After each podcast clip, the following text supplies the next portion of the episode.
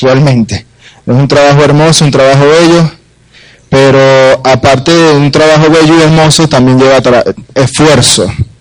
Entonces, este, aprovechando la ocasión de que están hablando de misiones, también quiero aprovechar la ocasión de que no solamente porque no, no podamos ir no tengamos las condiciones, no podemos participar. No, mientras ellos estén allá, nosotros podemos estar aquí doblando nuestras rodillas, pidiendo a Dios que le dé fuerza, le dé estrategia, porque no es fácil trabajar con indios, no es fácil trabajar con guarados, porque ellos tienen un pensamiento totalmente diferente al de nosotros. Entonces ahí entra la complicación porque pues nosotros somos un poco más eh, prácticos, por darle un nombre, porque tenemos muchas herramientas, tecnología, tenemos muchas cosas a la mano que ellos no tienen. Entonces tenemos que buscar la manera de adaptar el Evangelio de una manera práctica para que ellos lo puedan entender con lo que ellos tienen a la mano. Amén. Bien, hermanos, este, hoy quiero compartir algo con ustedes, eh, un tema que durante seis semanas el Señor estuvo dándome en la mente y eh, lo llevé a nivel práctico y, es algo muy, muy curioso, ¿no? Nosotros siempre como seres humanos nos andamos preguntando cuál es mi límite, hasta dónde puedo llegar, hasta dónde no puedo llegar, hasta dónde Dios me va a permitir llegar, qué voy a ver, qué no voy a ver. Señor, ¿qué quieres que haga? Esa quizás ha sido una de las preguntas que alguna vez usted se ha hecho. Y si yo pido que levante la mano, te aseguro que todos van a levantar la mano porque algún momento quisimos como que trazarnos una meta y decir, bueno, déjame ver hasta dónde quiero llegar. Y este, vamos a, a estudiar un poco la vida de Moisés para entender un poco cuáles son los límites que podemos tener tanto como cristianos como personas normales. Amén. Vamos a orar. Padre, en el nombre de Jesús, Señor, te damos gracias por tu palabra. Gracias en este momento que nos permites aprender de ti, Señor. Te pedimos en este momento que nos hables, Señor, habla nuestro corazón, habla nuestra mente, aquieta nuestro pensamiento, Señor, de cualquier angustia, de cualquier situación difícil que estamos pasando, Señor. No estamos excepto a pasarlas, Padre, pero sabemos que en ti, Señor, tenemos la fortaleza necesaria para salir más que victoriosos, Señor. En este momento te pido, Padre, que nos hable, Señor, y que podamos entender de una manera clara, una manera precisa y práctica, Señor, lo que tú deseas en este momento darnos en nuestro corazón, Señor. Te lo pedimos en el nombre de Jesús. Amén. Bien, hermano. Necesito la otra imagen, por favor. Nosotros, de pequeño, y quizás de grande también, siempre hemos este, pensado que queremos ser algo, queremos, eh, digamos, tener una profesión Sí, algunos, algunos soñaron con ser ingenieros, otros soñaron con ser eh, médicos, etcétera, abogados, y podemos pasar aquí la mañana dando títulos y dando este, algún tipo de, meta este, a seguir, ¿no? Eh, como cristianos, eh, por favor, como cristianos muchas veces queremos ser como Benny o a veces queremos emular a Luis Palado, ¿Qué tal el pastor Rich Warren, que de la vida con propósito, que el, libro que nosotros estudiamos, o, los adoradores su efecto, quiero ser como Jesús Abraham Romero, quiero ser como Marcos Witt, o etcétera, etcétera, etcétera, etcétera. Todos estos planteamientos que a veces nosotros nos hacemos, tanto en la vida normal como en la vida cristiana, tienen un propósito.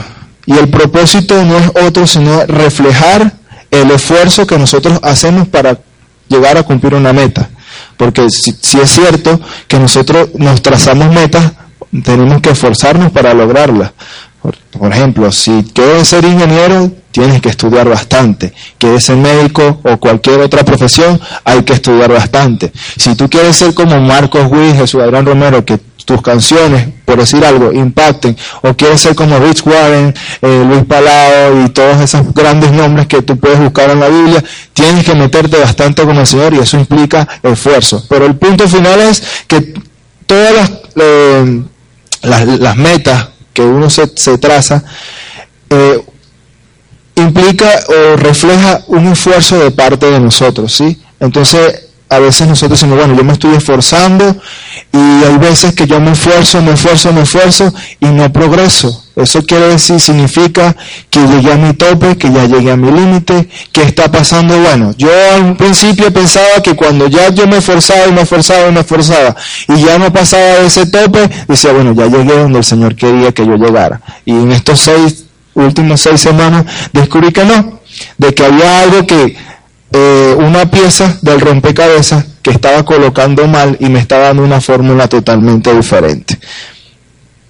En ocasiones pensamos que cuando llegamos a nuestra meta es simplemente cuando ya estamos cumpliendo nuestro propósito o nuestro llamado o cuando ya alcanzamos nuestra meta, pero pregunto, ¿no te ha pasado que en ocasiones estás en el llamado, te graduaste de lo que querías y todavía te sientes incompleto?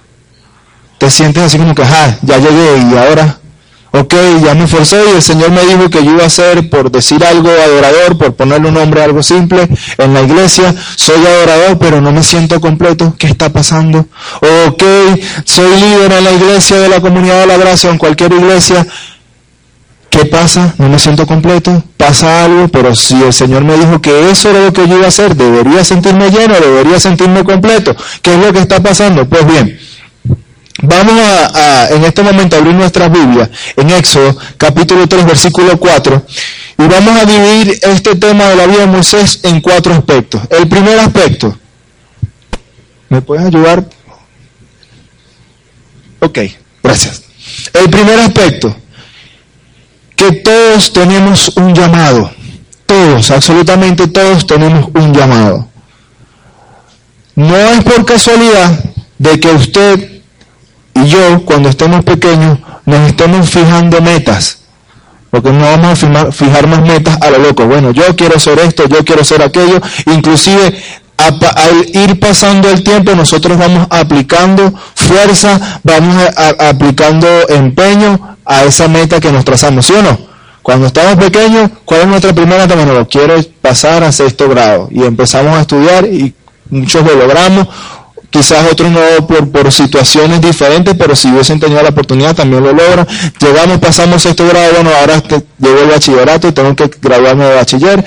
Para seguir adelante, llegamos, nos graduamos de bachiller y así empezamos los que entran a la universidad y los que no empiezan a buscar otras metas en base a lo que tienen, pero siempre andamos en constante eh, traza de metas, ¿sí? Entonces tenemos un llamado, como cristianos tenemos un llamado, como seres humanos tenemos un llamado. En este momento vamos a enfocarnos en el llamado que Dios le hace a Moisés y hay un aspecto que yo no lo había notado y es muy interesante y quiero compartir con ustedes. El 3, versículo 4 dice, viendo Jehová que él iba a ver, lo llamó Dios en medio de la zarza, dijo, Moisés, Moisés, él respondió, heme aquí. Nosotros cuando estamos este, en nuestros problemas muchas veces Dios nos llama y a veces no, no, escuchamos la de Dios, pero existe un llamado. Y lo que más eh, me llama la atención de todo este versículo, que nosotros si leemos el versículo más abajo, dijo, en el versículo 5 dijo, y dijo, no te acerque, quita tu calzado de tus pies, porque el lugar que tú estás, tierra santa es llama la atención de que el Señor le dice a Moisés, quita tus calzados, quita tus calzados, porque el lugar que tú estás, tierra santa es, llama la atención el lugar donde el Señor llama a Moisés. Ahí tienen una foto del monte Oreb, donde sucedió esto, y ustedes, yo les quiero hacer una pregunta a ustedes, ¿ustedes ven algo especial en esa tierra? No hay nada, no hay vida, seca, sin fruto, absolutamente nada. Entonces, algo que llama la atención es que así mismo se encuentra nuestra vida cuando recibimos un llamado. Totalmente seca, totalmente árida, sin fruto, sin ningún tipo de, digamos, de vegetación, que tú dices, bueno, aquí por lo menos puede salir algo. No. Entonces, ¿por qué Dios le dice a Moisés el lugar donde tú estás, lugar santo es?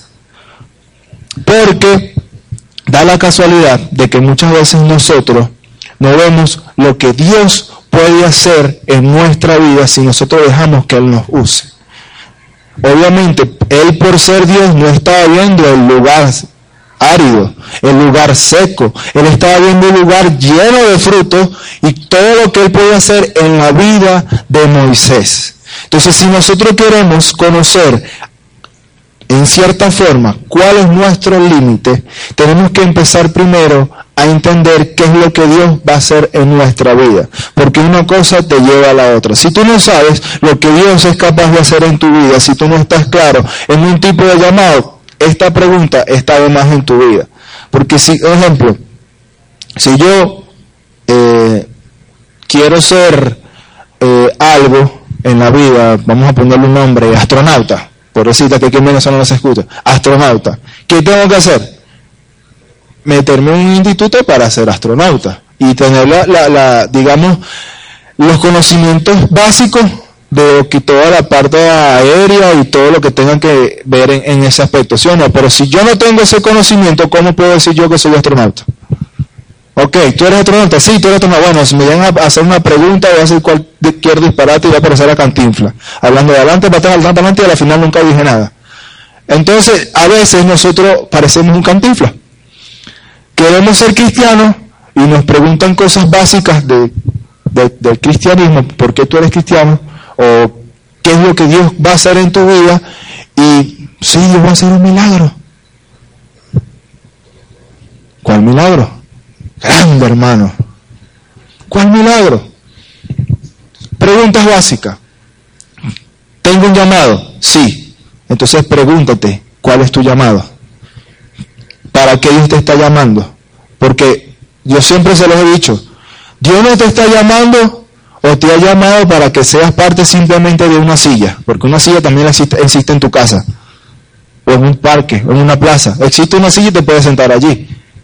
Si tú estás aquí en la iglesia es porque tú eres especial. Tienes un llamado especial. Pero es que yo no me sé mucho la Biblia, hermano. Pero es que no se trata de si te sabes más o te sabes menos la Biblia. se trata de que Dios en un lugar árido, en un lugar seco, va a hacer algo grande. Entonces, si Dios en, en ese momento le dice a Moisés, el lugar donde tú estás, santo es, a ti también te está diciendo, tú tu vida es un lugar santo. Tu vida es un lugar que va a ser fructífero, pero tienes que creerlo. Entonces, en medio del llamado, tienes que preguntarte, ¿qué, tiene de especial mi vida? El llamado. Cristo. Cristo viene al mundo a darnos una vida diferente. Y nosotros a veces lo predicamos y a veces lo cantamos, pero a veces no lo sentimos.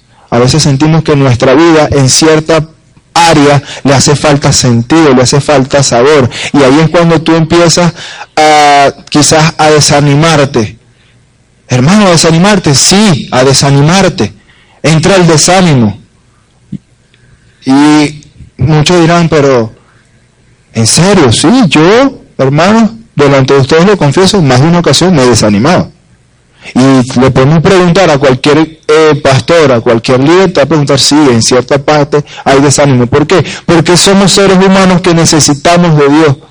Somos seres humanos que necesitamos volver a nuestro primer amor. Y para volver a nuestro primer amor tenemos que tener presente cuál es nuestro llamado. Porque de ahí donde nace nuestra vida como cristiano. De ahí donde nace tu victoria como cristiano. ¿Cuál fue tu llamado? ¿Para qué fuiste llamado a hacer? Porque Dios no te va a llamar ahorita por decir algo, para ser un pastor y mañana te va a llamar y te va a decir otra cosa. Dios es un Dios de palabra. Y si Dios te prometió a ti que tú vas a llegar, es porque vas a llegar. Entonces, siempre ten presente cuál fue tu llamado. Siempre ten presente que aunque tú veas el lugar árido en tu vida, porque muchas veces lo vemos, Dios va a ser ese lugar santo, diferente.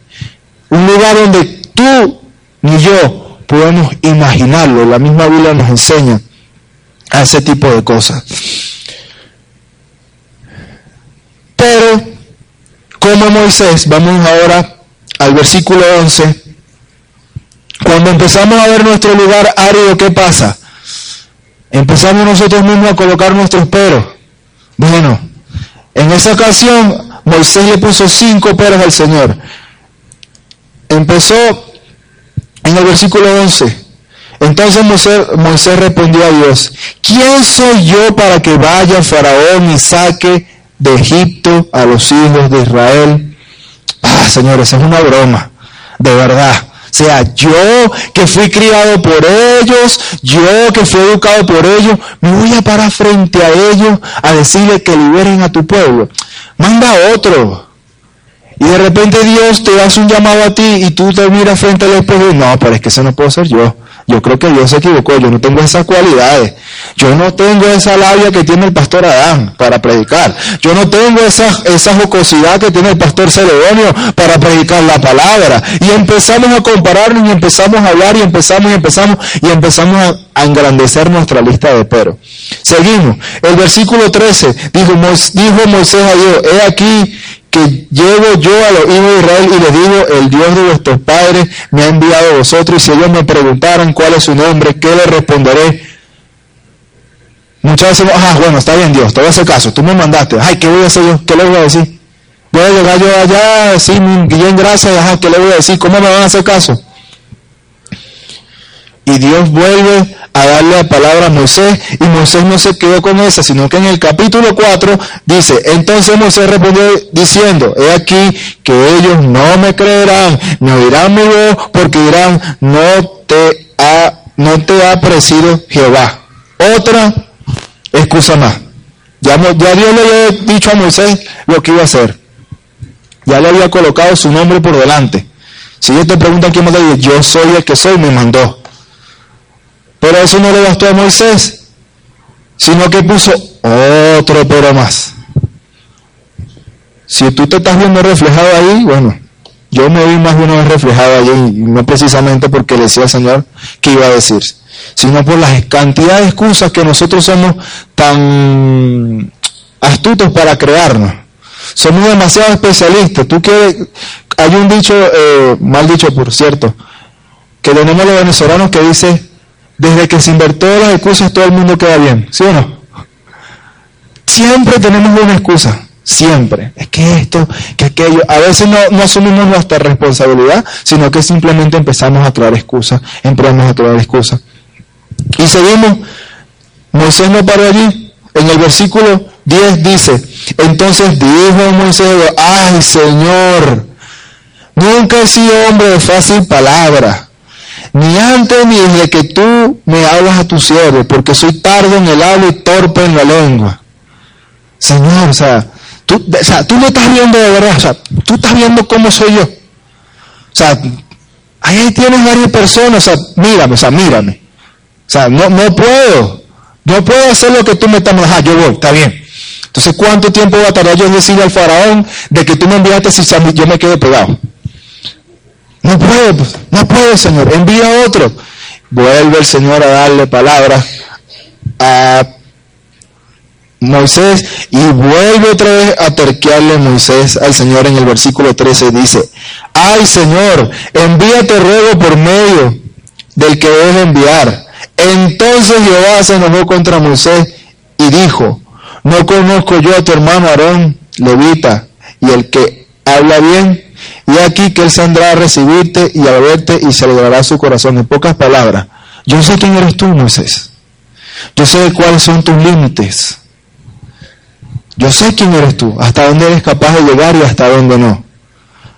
No tengas miedo. O sea, ya de por sí, nosotros, cuando necesitamos enfrentar la vida, a veces dejamos pasar bendiciones porque antes de empezar la batalla nos damos por vencidos. Porque creemos que no somos fuertes, porque creemos que no tenemos las capacidades, porque creemos que no tenemos las cualidades suficientes o empezamos a compararnos con otra persona y decir yo no soy capaz como fue fulano, como fue mengano, no tengo el coraje que tuvo mi hermano para hacer X o Y cosas.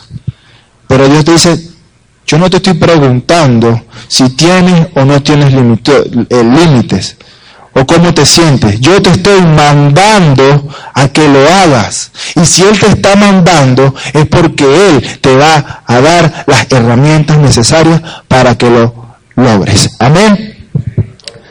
Tenemos el punto número dos, Dios en acción. Wow. Ya Moisés se convenció de que tenía el llamado y dijo, bueno, mis límites realmente son mis límites, no son sus límites. Y si Él me está mandando es porque Él me va a apoyar. Bueno, vamos a darle pues, vamos a echarle ganas.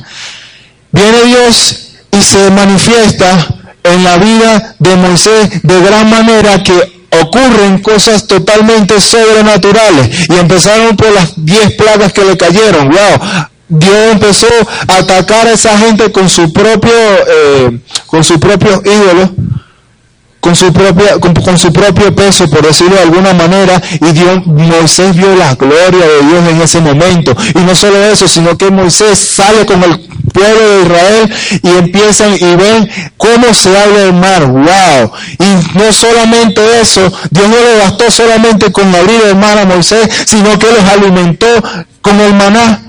Y no solamente los alimenta con el maná, hace que fluye agua de una roca.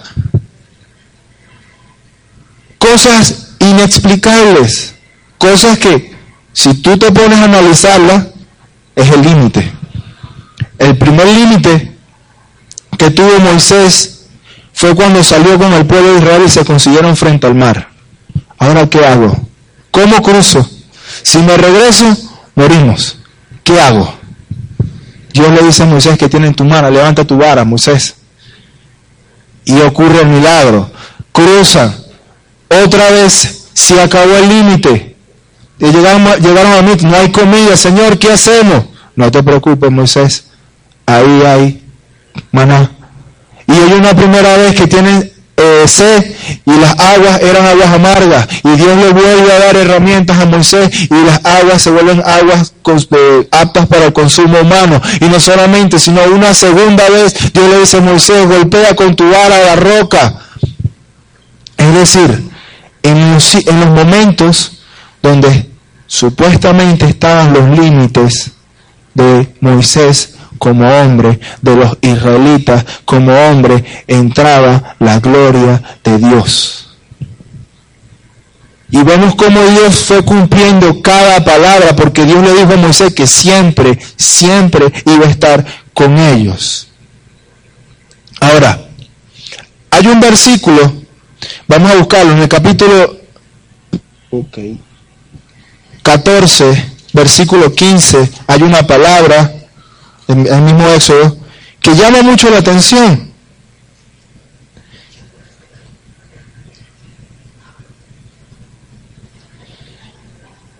Vamos a leer el 13. Y Moisés dijo al pueblo, no temáis, estad firmes y ved la salvación que llevará hoy con vosotros, porque los egipcios que hoy habéis visto nunca más eh, nunca más para siempre lo veréis. Jehová peleará por vosotros y vosotros estaréis tranquilos. Entonces Jehová dijo a Moisés, ¿por qué clamas a mí? Palabra curiosa, porque si leemos como leímos anteriormente, Moisés estaba pasando palabra de fe, palabra de vida, tranquilo hermano, vamos a pasar esta tribulación, Jehová va a pelear por nosotros. Y yo, y, Dios, de una manera muy particular, le pregunta a Moisés, ¿por qué clamas a mí? Di a los hijos de Israel que marchen.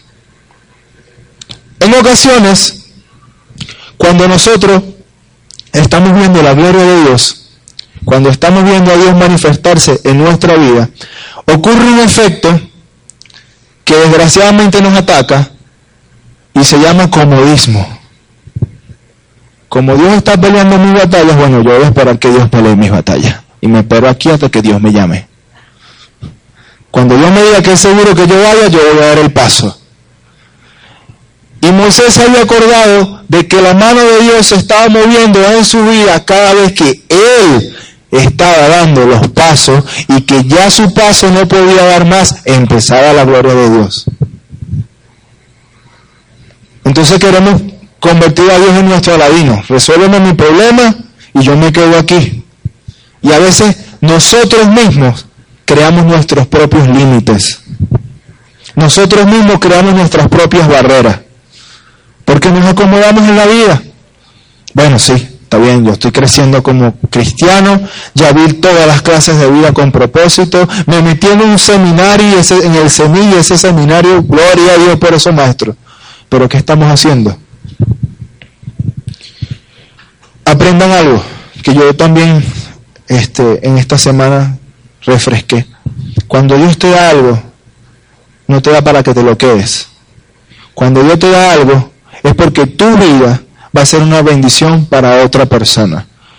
Aunque tú no te des cuenta, Dios te bendice hoy, la persona que está al lado tuyo va a ser bendecida. En ese momento, si nosotros nos ponemos a ver en ese momento, cuando el pueblo de Israel estaba siendo bendecido, pueden leer el, libro de Hechos, una, una historia bastante interesante, se pueden dar cuenta que a pesar de que el pueblo de Israel en muchas ocasiones blasfemaba en contra de Dios porque ellos pensaban que estaban mejor en Egipto, Dios por misericordia y por la palabra que había dado Moisés bendecía a ese pueblo y le daba todo lo que necesitaban. Es, algo impresionante. Ustedes saben que son 40 años en el desierto sin cambiarse la ropa. Y la ropa esté como si hubiese salido de Dorsay, nuevecita. Distancia y categoría. nuevecita recién planchadita, las sandalias nuevecitas, y no como yo que tengo que comprarme unos zapatos nuevos. es decir, estaba la manifestación de Dios, pero hay algo interesante que cuando Dios nos da el llamado, también nos da qué? Unción. Dios nos da unción. Y cuando nosotros recibimos el llamado y Dios está glorificando como hizo en la vida de Moisés y todo lo que hizo, ¿qué pasa después en nuestra vida? Obviamente, perdón, cuando te recibimos el llamado y Dios se manifiesta mediante nosotros, Él es glorificado. Si nosotros vemos en la vida de Moisés, vamos a ver que Moisés más nunca tartamudeó. O en la Biblia dice, Moisés más nunca, más nunca tartamudeó. Y, algo mejor aún, ¿por qué huyó Moisés de Egipto? Porque tenía miedo. Porque había matado a una persona y se estaba murmurando nada más de que él había sido un asesino. Pero en ese momento cuando recibe la unción y recibe el llamado y acepta todas estas cosas que estamos hablando, no tuvo miedo en pararse al faraón y decirle, Señor me envió. No tuvo miedo de pararse al faraón y decir que Dios iba a mandar las plagas. Y yo creo que la peor de todas fue la última, porque Moisés estaba declarando prácticamente la muerte del hijo del faraón. Le estaba dando donde le duele. Los que somos padres entendemos eso. Le estaba dando donde le duele y Moisés no tuvo miedo. Es decir, después que llega la unción, el miedo tiene que irse. Las dudas tienen que irse. Que van a llegar a veces pensamientos que nos hagan dudar, sí, van a llegar. Pero como una vez aprendimos, el ave puede dar vuelta en tu cabeza, pero tú eres el que decide si has venido o no en ella. Pueden venir las dudas, pero tú estás confiado de que el Señor te dio a ti un llamado y una palabra. Si tienes la unción, esas dudas tienen que irse. No hay que aceptarlas. No hay que aceptar el hecho de que tú veas que tienes un llamado y supuestamente no puedas lograrlo. Porque fíjense dónde estamos nosotros ahorita. Si nosotros hace año y medio, dos años, nos planteamos esto aquí, ¿hubiese sido posible, Leslie? ¿Estar aquí en la quinta? Ah, en la quinta, en la, en la salón de fiesta. No. Porque no, no teníamos nuestros límites. Duramos más de un año orando, Señor, necesitamos un local. Y visitamos quinta, y esta es la quinta que vamos a comprar, la quinta Tula, la primera quinta que vimos. No fue de nosotros. Y fuimos a ver otra quinta, esta es, hermano, pise, declare. Tampoco fue. Y así sucesivamente fuimos visitando, fuimos orando, fuimos haciendo, hasta que el Señor se glorificó. Pero cuando nosotros iniciamos nuestra oración, sinceramente no teníamos la capacidad económica para decir, bueno, vamos a hacerlo porque tenemos con qué. Lo estamos haciendo porque Dios nos está dando el llamado. ¿Cuántas veces nosotros hemos dejado de pasar bendiciones por este tipo de problemas? Por el miedo. Yo estaba leyendo eh, unos, unos artículos en internet, no recuerdo el sitio, pero estaba leyendo que por cada bendición que nosotros recibimos dejamos pasar de 6 a 9 bendiciones al lado de nosotros. Por cada bendición que tú recibes, has dejado pasar de 6 a 9 bendiciones. ¿Por qué? Por el miedo que existe en nosotros. Hermano, pero es que el miedo es algo natural. ¿Natural de quién? Porque yo les voy a decir algo. Sabemos que no es fácil nuestra vida como cristianos. Es verdad. Pero Dios nos promete demasiadas cosas en su palabra. Y si yo creo en Dios y yo creo en su palabra, en alguna de sus promesas me voy a aferrar para agarrar fuerza. Porque sin Cristo, en muchas ocasiones por aferrarnos a algo, o quizás por salir adelante con nuestro, con algún familiar, usted agarró fuerza donde no tenía y salió adelante. ¿Cuánto más con Cristo? Que es el que nos da realmente la fuerza. Esa foto que ustedes ven allí, las quise colocar porque son las evidencias que tienen ahorita de que realmente ocurrió el desastre en el Mar Rojo. Eh, existe un documental, no sé si ya salió, pero ya existe un documental de un cineasta que fue hasta el Mar Rojo, se metió con unos submarinos, unos especialistas, y marcaron toda una trayectoria de cómo fue todo esto y consiguieron la evidencia del carruaje del faraón.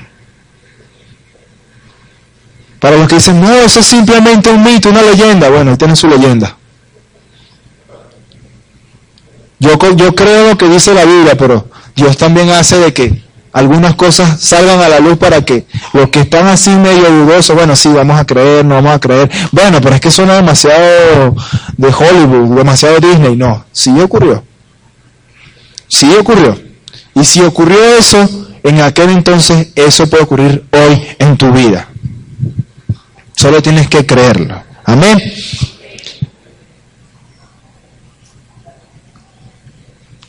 Otra cosa que llama la atención en ese momento de que, de que mm, del, del trasfondo de, Moisés es la cantidad de tiempo que él anduvo en el desierto. Fue preso por el miedo durante 40 años. Fue preso por el miedo de querer retomar su llamado. Quizás tú tengas ya claro cuál es tu llamado, pero cuando te paras frente al espejo y ves que no eres nada eh, o no tienes las herramientas que tú crees que deberías tener para cumplir tu llamado, te limitas y simplemente abandonas tu sueño. ¿Qué fue lo que hizo Moisés? Abandonó en ese momento el llamado que tenía de liberar al pueblo de Israel, abandonó ese momento todos, inclusive fue Dios quien tuvo que llamar su atención. No fue él que, en un momento estaba meditando, bueno, no sé si yo tuve un llamado, bueno, vamos a, vamos a intentarlo. No, fue Dios que llamó su atención. Quizás Dios hoy va a llamar tu atención. Te va a decir, hey, yo tengo un llamado, reacciona. Y quizás no tengas un llamado, quizás hoy recibas tu llamado. Solo tienes que creer. Y te estoy dando todas las herramientas que vas a conseguir delante de ti cuando recibas tu llamado. Quizás vas a sentir miedo, quizás vas a sentir no estoy calificado para eso, no tengo las cualidades para eso. Pero Dios te va a dar las herramientas. Dios te va a dar lo que necesitas. Por último, estas fueron las dos palabras claves para que Moisés conociera realmente cuál era su límite. Tuvo que tener carácter, porque no fue fácil, o no es fácil dirigir a tantas personas. Dos millones de personas por un desierto, un solo hombre. Si no tiene carácter humano, eso hubiese sido un desastre, definitivamente. Si a veces con un grupo de personas, vamos a poner 20 personas, es difícil mantener el control. A esas 20 personas, súmale unos ceritos más y que sean 2 millones. de persona. Cuánto más difícil sería. Pero él tuvo carácter. Pero el carácter porque él tenía carácter, no. Fue una cualidad que Dios agregó en su vida. Fue una cualidad que él no tenía, no se veía. Quizás en ese momento cuando él estaba dando todos los pelos al Señor, él no se veía con carácter, no se veía con visión, no se veía con una dirección clara para direccionar a tantas personas. Y Dios dio carácter. Y a veces en nuestra vida nos hace falta carácter. Somos muy blandos para tomar decisiones drásticas. A veces hay que tomarlas. ¿Que van a doler? Sí, no te va a negar, no, hermano, no te va a doler, no vas a sentir nada, no, van a doler. Porque sí van a doler, pero ve el resultado final. Lo segundo que tuvo que tener fue valentía.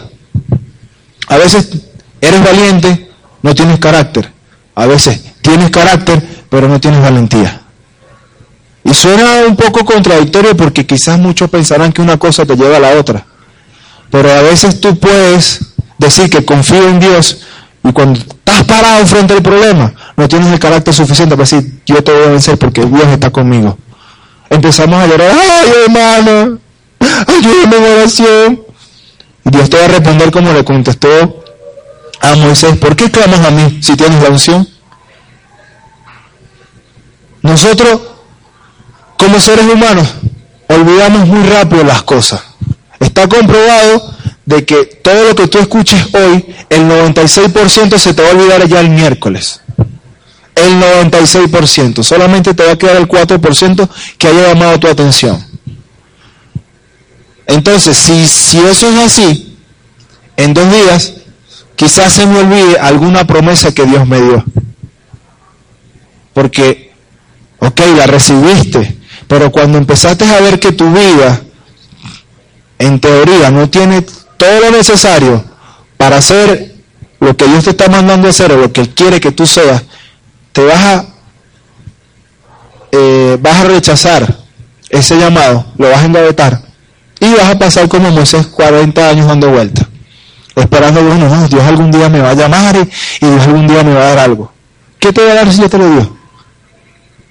Hace falta valentía para asumir ese compromiso. Hace falta valentía para decir, bueno, sí, Señor, está bien. Yo lo voy a asumir. Quiero contarles una historia. Eh, estaba un taller de carpintería, se fue el carpintero y estaban todas las herramientas discutiendo quién era la más importante. Y sale el martillo, yo soy la más importante. Porque sin mí no quedan fijas las cosas en la madera y nada se puede hacer. Y yo soy lo más importante, yo soy lo más importante. Y empezó a pelear con la lima y empezó a pelear con el cepillo y todas las, las y todos los demás materiales. Y sale uno por ahí que, ¿cómo tú vas a ser la más importante si tú pasas golpeándote todo el tiempo a la gente? ¿Cómo tú vas a ser la más, más importante soy yo? Porque a la final, yo, la lija, dejo todo liso. Y sale otro y le dice a la liga, sí, pero tú eres demasiado rústico y tú te la pasas todo el tiempo haciendo que la gente se ponga caliente. Y tenían esa discusión y en ese momento entra el carpintero con una madera toda hecha a pedazos, empezó a usarlas todas juntas y al final dejó una bella silla. Y empezaron otra vez a discutir, viste que no son a mí más que a ti, y empezaron, y sale el serrucho y viene esa, ah, no me vengas a decir tú ahora que tú te vas a decir que tú eres más importante. Yo no. Realmente aquí el importante fue el que entró. Fue el carpintero. Porque a pesar de que tú te la pasas martillando a la gente, golpeando a la gente, tú te la pasas siendo rústico, tú te la pasas cepillando, él con nuestros defectos, mira lo que hizo. Una hermosa silla. Y a veces tú piensas que tú eres el martillo. a veces tú piensas que tú eres valija. No sé. Te ves limitado. Te ves sin nada que hacer. Déjame decirte que no se trata de ti, no se trata de mí, se trata del carpintero que nos usa, dependiendo de lo que necesite en ese momento. Viendo estas características de Moisés, que tenía valentía, tenía carácter, hay otro personaje en la Biblia que tiene las mismas características y tuvo los mismos defectos que Moisés y tuvo el mismo llamado. ¿Saben quién es? Gedeón. Ok, ese mapa que tienen ahí es para que ustedes tengan una idea de todo el recorrido que tuvo que hacer Moisés con, la, con, la, con Israel ante la tierra prometida. Tuvo que tener valentía para pasar por todo lo que pasó con dos millones de personas. ¿Tuvo que ser valiente? Sí.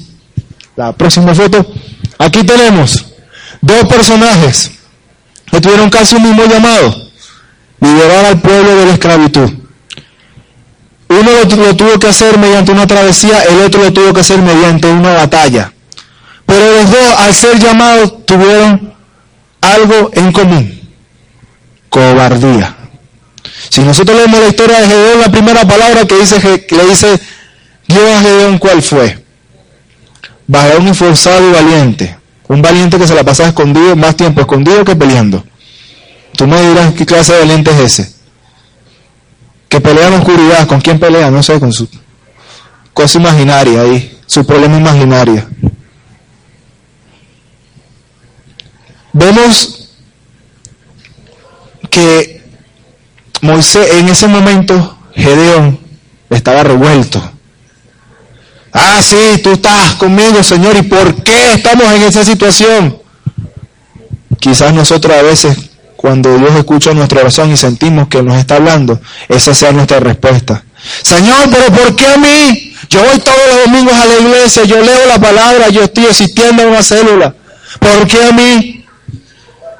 Dios te va a decir, porque fuiste cobarde. Porque generalmente es mucho más fácil para nosotros echarle la culpa a Dios que nosotros aceptar que cometimos un error y dejamos de luchar dejamos de soñar, dejamos de, perseguir el llamado que Dios nos está dando. Siempre Dios ha estado pendiente de nosotros, siempre nos ha dado la salida, siempre nos ha dado herramientas para seguir adelante y sin embargo a veces a nosotros se nos hace mucho más fácil echarle la culpa a Dios de que nos está pasando algo, de aceptar de que dejamos de soñar, dejamos de visualizar cuál fue nuestro llamado. Ahora bien, estos hombres eran cobardes, pero después que Dios se les aparece, reciben unción, su vida cambia. Si nosotros leemos el Nuevo Testamento, hay una palabra que es de promesa para nosotros, Hechos 1.8, ¿sí o no? Recibiréis poder cuando haya venido sobre vosotros quién? El Espíritu Santo. ¿Qué le pasó a Moisés cuando recibió el Espíritu Santo? Recibió poder. ¿Qué le pasó a Gedeón cuando recibió la fortaleza del Dios también? Recibió poder. Y así como Moisés y como Gedeón tuvieron que aprender algo esencial y lo esencial que aprendieron, ¿cuál fue? La dependencia completa en Dios. ¿Por qué Dios le daba el maná a ellos diario y no hacía como nosotros hoy en día que hacía un marcado completo por los 15 días? Porque era una dependencia diaria. En cada situación que ellos pasaron, era una dependencia directa de Dios. Ah, pero ¿qué me vas a decir de Gedeón? Mucho, porque Gedeón peleó con 300 hombres. Matemáticamente imposible. Un ejército que estaba prácticamente eh, diseñado para matar. Un ejército de Gedeón que pasaron prácticamente sus años encerrados en una cueva y sin embargo, Dios da la victoria en ese momento al pueblo de Israel. Es más fácil en ocasiones dejar de luchar que pensar que lo poco que tengo es suficiente. Porque nosotros como seres humanos estamos acostumbrados, hay que tener, hermano, herramientas, hay que tener de todo. Algo que me llama la atención es que las cosas eh, que nosotros hemos hecho aquí en la comunidad de la gracia, y aquí están los líderes que pueden testificar de eso, no hemos tenido eh, las herramientas grandes para hacerla.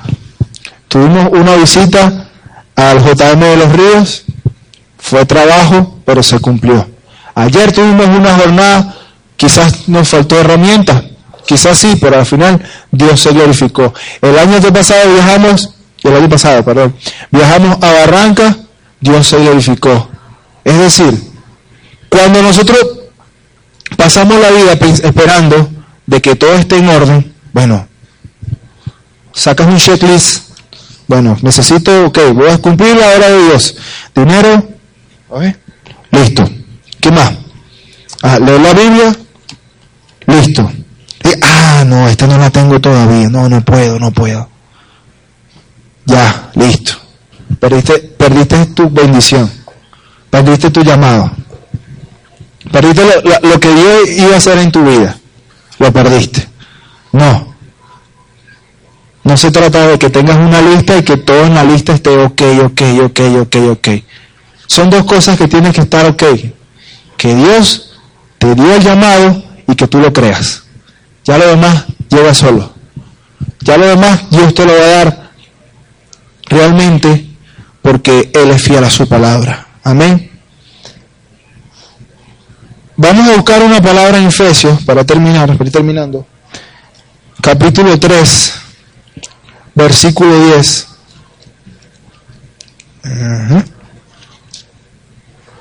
Dice así, para que la multiforme sabiduría de Dios sea dada a conocer por medio de la iglesia.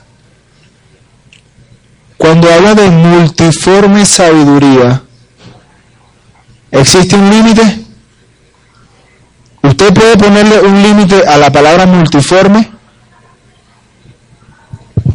no se le puede poner límite. Y si no se le puede poner límite a la palabra multiforme sabiduría de Dios, entonces no existen límites en nuestra vida, no existen topes en nuestra vida. Si te preguntaras otra vez, ¿cuál es el límite en mi vida? Ninguno. Para Dios no hay límite. Tú como individuo, como ser humano tienes límite, pero Dios no. Y si tú eres instrumento en las manos de Dios, entonces tú no tienes límite. Ah, pero es que yo ya estoy cumpliendo mi llamado. Chévere. Pero aún en tu llamado, la palabra dice que Dios va a dar a conocer por medio de la iglesia la multiforme sabiduría. Hay que renovar nuestro pensamiento. Si somos líderes, tenemos que renovar nuestro pensamiento nuestro liderazgo, renovar nuestro pensamiento de cómo ministrar, renovar nuestro pensamiento de cómo volverme a enamorar de Dios. Porque si no caemos en la rutina y esa es otra, eh, digamos, otra herramienta que se usa para pagar nuestra fe, la rutina. A veces nosotros llegamos, nos acomodamos, nos acomodamos, llegamos a cierto, digamos, a, por ponerle un nombre, a, a, cierto nivel de espiritualidad y de repente nos quedamos ahí porque, wow, ya sé más que antes y ya, y te quedaste ahí y no has buscado una manera nueva de renovar tu pensamiento, no has buscado una manera nueva de hasta leer la Biblia. Yo los estudios bíblicos les digo a mis muchachos, si tú antes, por un tiempo, leías la palabra a las 6 de la mañana, bueno, busca la manera y la leas ahora a las 7, haz algo diferente. No lo vuelvas rutina. Porque te vas a cansar. Te vas a cansar. Te vas a cansar. Y cuando te cansas, pierdes de vista cuál es tu misión. Pierdes de vista cuál es tu llamado. Y por ende, pierdes de vista y sentido tu vida. Y Dios no quiere eso. Dios quiere que día con día tu vida adquiera un sentido y un sabor diferente. ¿Qué nos enseña la Biblia que nosotros somos sal y luz. ¿Usted ha visto alguna vez la sal perder el sabor? Nunca. Y si nosotros somos sal y luz, ¿por qué a veces nosotros somos tan desabridos como sal? No tenemos sabor. Nos van a usar y no tenemos sabor. Porque entramos en una rutina. Entramos en ese momento de que, bueno, me acomodé aquí, ya llegué, el Señor me dijo que yo iba a hacer esto, ya llegué, estoy cómodo aquí, ya llegué, Señor. No. Diariamente el Señor tiene algo nuevo que agregar a tu vida. Diariamente. Nunca el Señor se va a cansar. Porque si, no, si, eso, si eso fuese así, mis queridos amigos y hermanos, la Biblia ya hubiese perdido sabor. Porque si nosotros sumamos todas nuestras edades aquí, no llegamos ni siquiera a la mitad de lo que fue escrito en la Biblia. Y sin embargo, diariamente nos renueva. Diariamente nos enamora diariamente nos enseña cosas diferentes y cosas tan útiles para salir adelante en nuestra vida. ¿O no? ¿O no lo ha hecho? Diariamente, y usted puede pasar una semana leyendo un mismo versículo y tenga la certeza que en esa semana ese versículo te va a hablar diferente. ¡Ah! Pero mismo. Pero Dios no es el mismo. Acabamos de ver la multiforme sabiduría de Dios. Entonces, no hace falta volverse un religioso, un fanático. La Biblia bajo el brazo, voy a buscar mi llamado. Mi llamado, tengo fe, soy valiente. No, no estoy, no, estoy, este, buscando que usted haga eso. Porque yo no necesito tener la Biblia bajo el brazo para ser valiente. Yo necesito tener la Biblia en mi corazón para ser valiente. Porque bajo el brazo no va a hacer nada pero en mi corazón sí. La palabra dice, la, abundancia del corazón habla la boca, si mi boca está llena de la palabra de Dios, de mi corazón va a salir palabras de victoria. Va a salir palabras que me edifiquen a mí en los momentos que yo me sienta limitado. Va a empezar a actuar el poder de Dios. Vamos a colocarnos de pie y vamos a leer la última palabra que me encanta y quiero que te lleves esto para tu casa. Éxodo capítulo 15.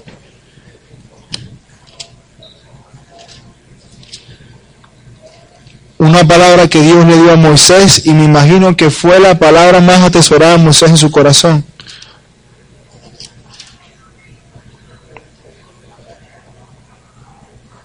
En uno de esos momentos donde había límites para ellos, en ese momento tenían sed y había agua amarga. Moisés clama a Jehová.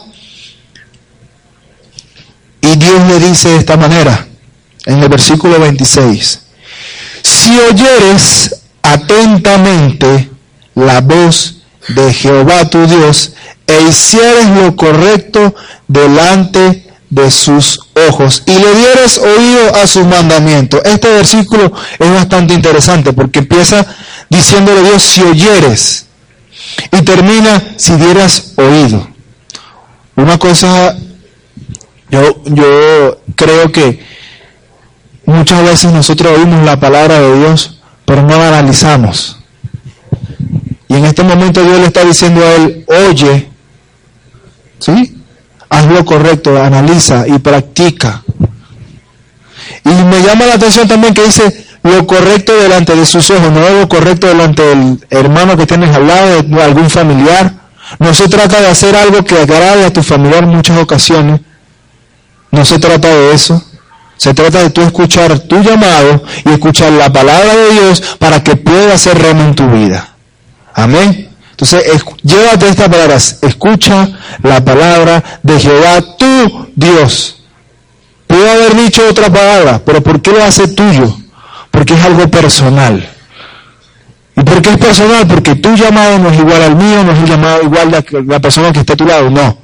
Aquí podemos haber 20 hombres y quizás los 20 hombres podamos tener el privilegio de predicar la palabra de Dios. Amén, gloria a Dios. Pero los 20 hombres, a pesar de que prediquemos la palabra de Dios, tenemos una unción y un llamado diferente. Y es lo que hace la multiforme sabiduría de Dios dentro del cuerpo de Cristo. Entonces empieza a creerlo, empieza a creerlo, empieza a creerlo. Cuando te sientas afligido, cuando te sientes solo, estás en tu límite, dobla tu rodilla. Dios te va a sacar de donde estás. Cuando sientes que realmente no tienes condiciones, dobla tu rodilla. Dios te va a sacar de donde estás.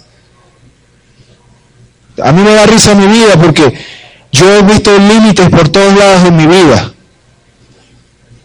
Y lo que más risa me da es que yo cuando estaba estudiando a mí no me gustaba la física, no me gustaba la química, no me gustaba la matemática, chuchu, bien lejos de estudio humanidades porque no quiero nada ver con eso.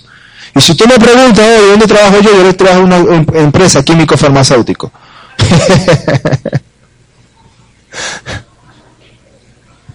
¿Qué hago yo ahí? No sé. Porque a mí nunca me gustó eso. Pero sin embargo Dios me tiene ahí. Es porque su voluntad es que yo estoy ahí haciendo algo. Y quizás tú también tengas algo así en tu vida. Bueno, pero es que a mí no me gustaba eso. No se trata de lo que a ti te guste. Tenlo presente. No es donde tú te sientas cómodo, es donde Dios te quiere usar. Pero es que yo estoy bien aquí, hermano. Aquí donde yo siento que Dios me va a usar. ¿Te va a usar cómo? ¿Con tu fuerza o con la de Él? Porque si es con tu fuerza, estás ponchado. Porque no son tuyas, son de Él. Acuérdate del taller, mientras cada instrumento pensaba de que era importante, no era su fuerza, eran las manos del carpintero las que hacían de ellos una herramienta especial. No era su fuerza o la capacidad que tenían de hacer las cosas, era el carpintero. Y hoy en día no somos nosotros que tenemos algo especial en nuestra vida, que va a marcar la diferencia en nuestra sociedad, una sociedad que ha sido bastante maltratada con paradigmas, con, cosas puestas por el hombre. Cada cosa que, que uno ve, uno a veces hasta se horroriza por lo que uno está viendo. Lo que va a marcar una diferencia en nuestra sociedad es como nosotros presentemos a Dios a, ellos. Y si nosotros colocamos límites a Dios, ¿qué Dios estamos mostrando entonces a nuestra sociedad? ¿Un Dios que cambia, que transforma o un Dios que mm, sí, no, sí, no, sí, no, hoy no, mañana sí? No. Saquemos esos límites, esos miedos. A mí a veces en ocasiones me ha dado miedo también, se los confieso. Y en ocasiones me he engavetado también. No, Señor, no puedo hacer eso, Señor. Manda a otro, Señor. Manda a Leslie, Señor. Ese sí sabe de finanzas. Manda, Señor. no, Señor. Sin embargo, ese no es Leslie. Eres tú. Yo estoy diciendo Dios a ti. No es la persona que está a tu lado. Eres tú. Yo esta semana, cuando estaba leyendo esto, yo no, sé si alguien me tiene grabado en el Facebook, pero como decía uno creyente, se me volaron los tapones y me fui para el Facebook que yo en la vida seré cualquier cosa menos un cobarde. Porque muchas veces por ser cobarde perdemos la oportunidad de nosotros ser felices. De ver la felicidad de frente, lo que Dios nos está dando de frente. Por cobardía el pueblo de Israel casi pierde la bendición de estar en la tierra prometida. Y una vez se nos predicó de eso. ¿Cuántas personas estaban en contra y cuántas personas estaban en favor por luchar por la tierra prometida? ¿Era equilibrada? No. Solamente dos personas tenían esa convicción de que iban a entrar en la tierra prometida.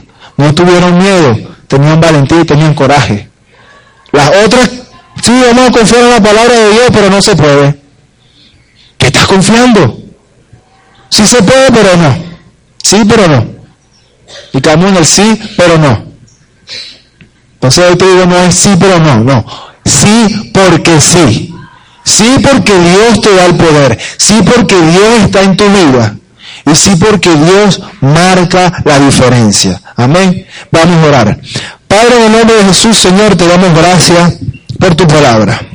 Te damos gracias, Señor, porque a pesar de que somos, muchas veces nos sentimos tan poca cosa, Señor, de que tú te hayas fijado en nosotros, de que por nosotros bajaste de ese cielo, te despojaste de, de todas tus grandes cosas, Padre, de tu gloria, y llegaste a esta tierra para morir por nosotros, para ser humillado, Señor, para ser avergonzado delante de la gente, ser rechazado siendo tú el amor de nuestras vidas, siendo tú el que colocas el amor en nosotros, porque nosotros no conoceríamos el amor sin ti, Señor, porque tú eres el amor, Padre. Y a pesar de todas esas cosas, Padre, de que te íbamos a ignorar, Señor, te íbamos a rechazar en muchas áreas de nuestra vida. Tú fuiste fiel y justo, Señor, y estuviste allí siempre esperándonos con los brazos abiertos para darnos tu amor, Señor. Gracias por hacernos útiles en tus manos, Señor. Gracias por hacer de que nuestra vida tenga un toque diferente, Padre. Gracias por hacer de nuestra vida una vida especial. Gracias por, por darnos ese sabor que hacía falta en nuestra vida, Señor. Mira a mis hermanos, Padre, que están aquí, Señor, no por casualidad o porque simplemente no tenían nada que hacer, Señor. Mira a estas personas que han pasado por problemas y quizás están pasando por situaciones difíciles, Padre. Pero yo sé que como en ese momento cuando estuviste con Moisés, en esos momentos difíciles, que ellos tenían hambre, tenían sed, pasaban por situaciones, por ese desierto, Señor, tú estuviste allí siempre, como columna de fuego guiándolos, Padre. Tú guías en esta mañana, en esta tarde ya, Señor, a cada uno de los que estamos aquí, Señor, porque necesitamos realmente de tu dirección. Si lo hacemos con nuestras propias fuerzas, Padre, vamos a fracasar, Señor tenemos el fracaso asegurado. Porque vamos a ver las cosas según nuestra percepción y no como tú la ves, Padre. Así que te pido, Señor, en esta tarde, que toques el corazón de cada una de las personas que aquí están, Señor, y que aquietes nuestro corazón. Padre, si tenemos miedo, Señor, oculto, saca el miedo de nuestras vidas, Señor. Tú nos has hecho valiente tu palabra nos dice, Señor, que diga el débil, fuerte soy. Pero no porque somos fuertes en nuestra fortaleza, sino porque somos fuertes, porque tú estás dentro de nosotros, porque tu palabra dice que recibiremos poder, y si recibimos poder podemos sacar de nuestro corazón toda duda, sacar de nuestro corazón todo miedo. Padre, aquí hay personas que tienen metas, Señor. Quizás muchos todavía sueñan con ser grandes empresarios, y tienen miedo, Padre, de dar el paso porque a lo mejor no se ven como otros grandes empresarios. Pero sabes, Señor, tú vas delante de ellos, Señor. Tú vas abriendo puertas, Señor, y cerrando las que tienes que cerrar. Aquí hay personas, Padre, que quizás quieren estudiar algo y, tienen miedo porque sienten que no tienen quizás el intelecto, el conocimiento, no sé, Señor, tantas limitantes que nosotros mismos podemos, colocarnos, Señor. Pero te pido que seas tú entrando en nuestros corazones, Padre, entrando en nuestra mente y cambiando por completo nuestra mentalidad, Señor. Dame la valentía que le diste a Gedeón cuando estaba en ese momento escondido y tuvo el coraje de desenvainar esa espada y luchar, Señor. A pesar de que tú lo dejaste con 300 hombres, Él no tuvo miedo de ir a luchar, Padre, tenía esa valentía. Y sabemos que cuando tú nos llamas, en ocasiones empiezas a quitar de nuestra vida lo que está de más, Señor. Empiezas a desnudarnos y empezamos a sentirnos débiles, desnudos, Señor. Pero en ese momento es cuando tú te vas a glorificar en nuestra vida, Padre. Te pido, Señor, que a partir de ahora nuestra vida, Señor, nuestro corazón sea diferente. Que tengamos el coraje de luchar por nuestra bendición. Porque a pesar de que tú diste una tierra prometida y que tú sacaste a ese pueblo de allá de Egipto, ellos tuvieron que dar batalla, Señor, por esa bendición. Ellos tuvieron que confiar en ti, Señor, y en tu fuerza para poder abrazar esa tierra donde fluía la miel y la leche. Te pido, Señor, que si aquí hay alguien que aún no te conoce, que no te ha aceptado, Señor, en su corazón, quizás porque no ha entendido o aún no entiende, Señor, pero quiere ser valiente y quiere dar ese paso. Y bueno, yo quiero aceptar a Jesús en mi corazón porque quiero que Él me dé ese poder para que mi vida sea diferente. Quiero ser sal, quiero ser luz, Quiero ver la vida de una manera diferente. Si hay alguien aquí con ese corazón, puedo la mano, quiero orar por ti. Hay alguien aquí que quiere aceptar a Jesús por primera vez. Yo quiero orar por ti. Hay alguien aquí, no tengas pena. No tengas pena. Padre, eterno, gracias por tu palabra, Señor, gracias por este compartir. Te pido, Señor, que bendigas a la comunidad de la gracia, a todas las iglesias, Señor, las cuales están predicando tu nombre, Padre, que están inyectando vida, Señor, en esas, en esas personas, Padre, que van a la iglesia, Señor, quizás buscando ánimo porque ya se cuentan sin fuerza, Señor. Padre, Tú eres un Dios, un Dios de milagros, un Dios de, que marca la diferencia en nuestra vida. Y te pido que esta semana, Señor, sea una semana llena de bendiciones para nuestra vida, Padre.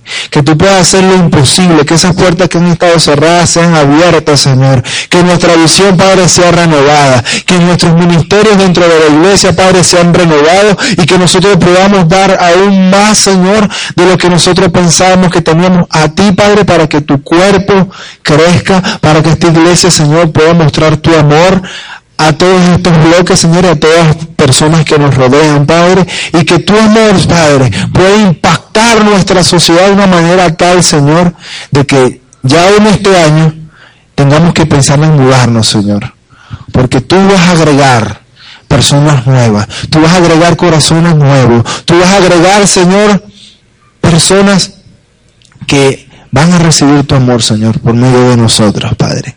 Gracias por usarnos, gracias por tu palabra. Entregamos todo en tus manos, Señor. En tu nombre te agradecemos. Amén. Denle un aplauso al Señor.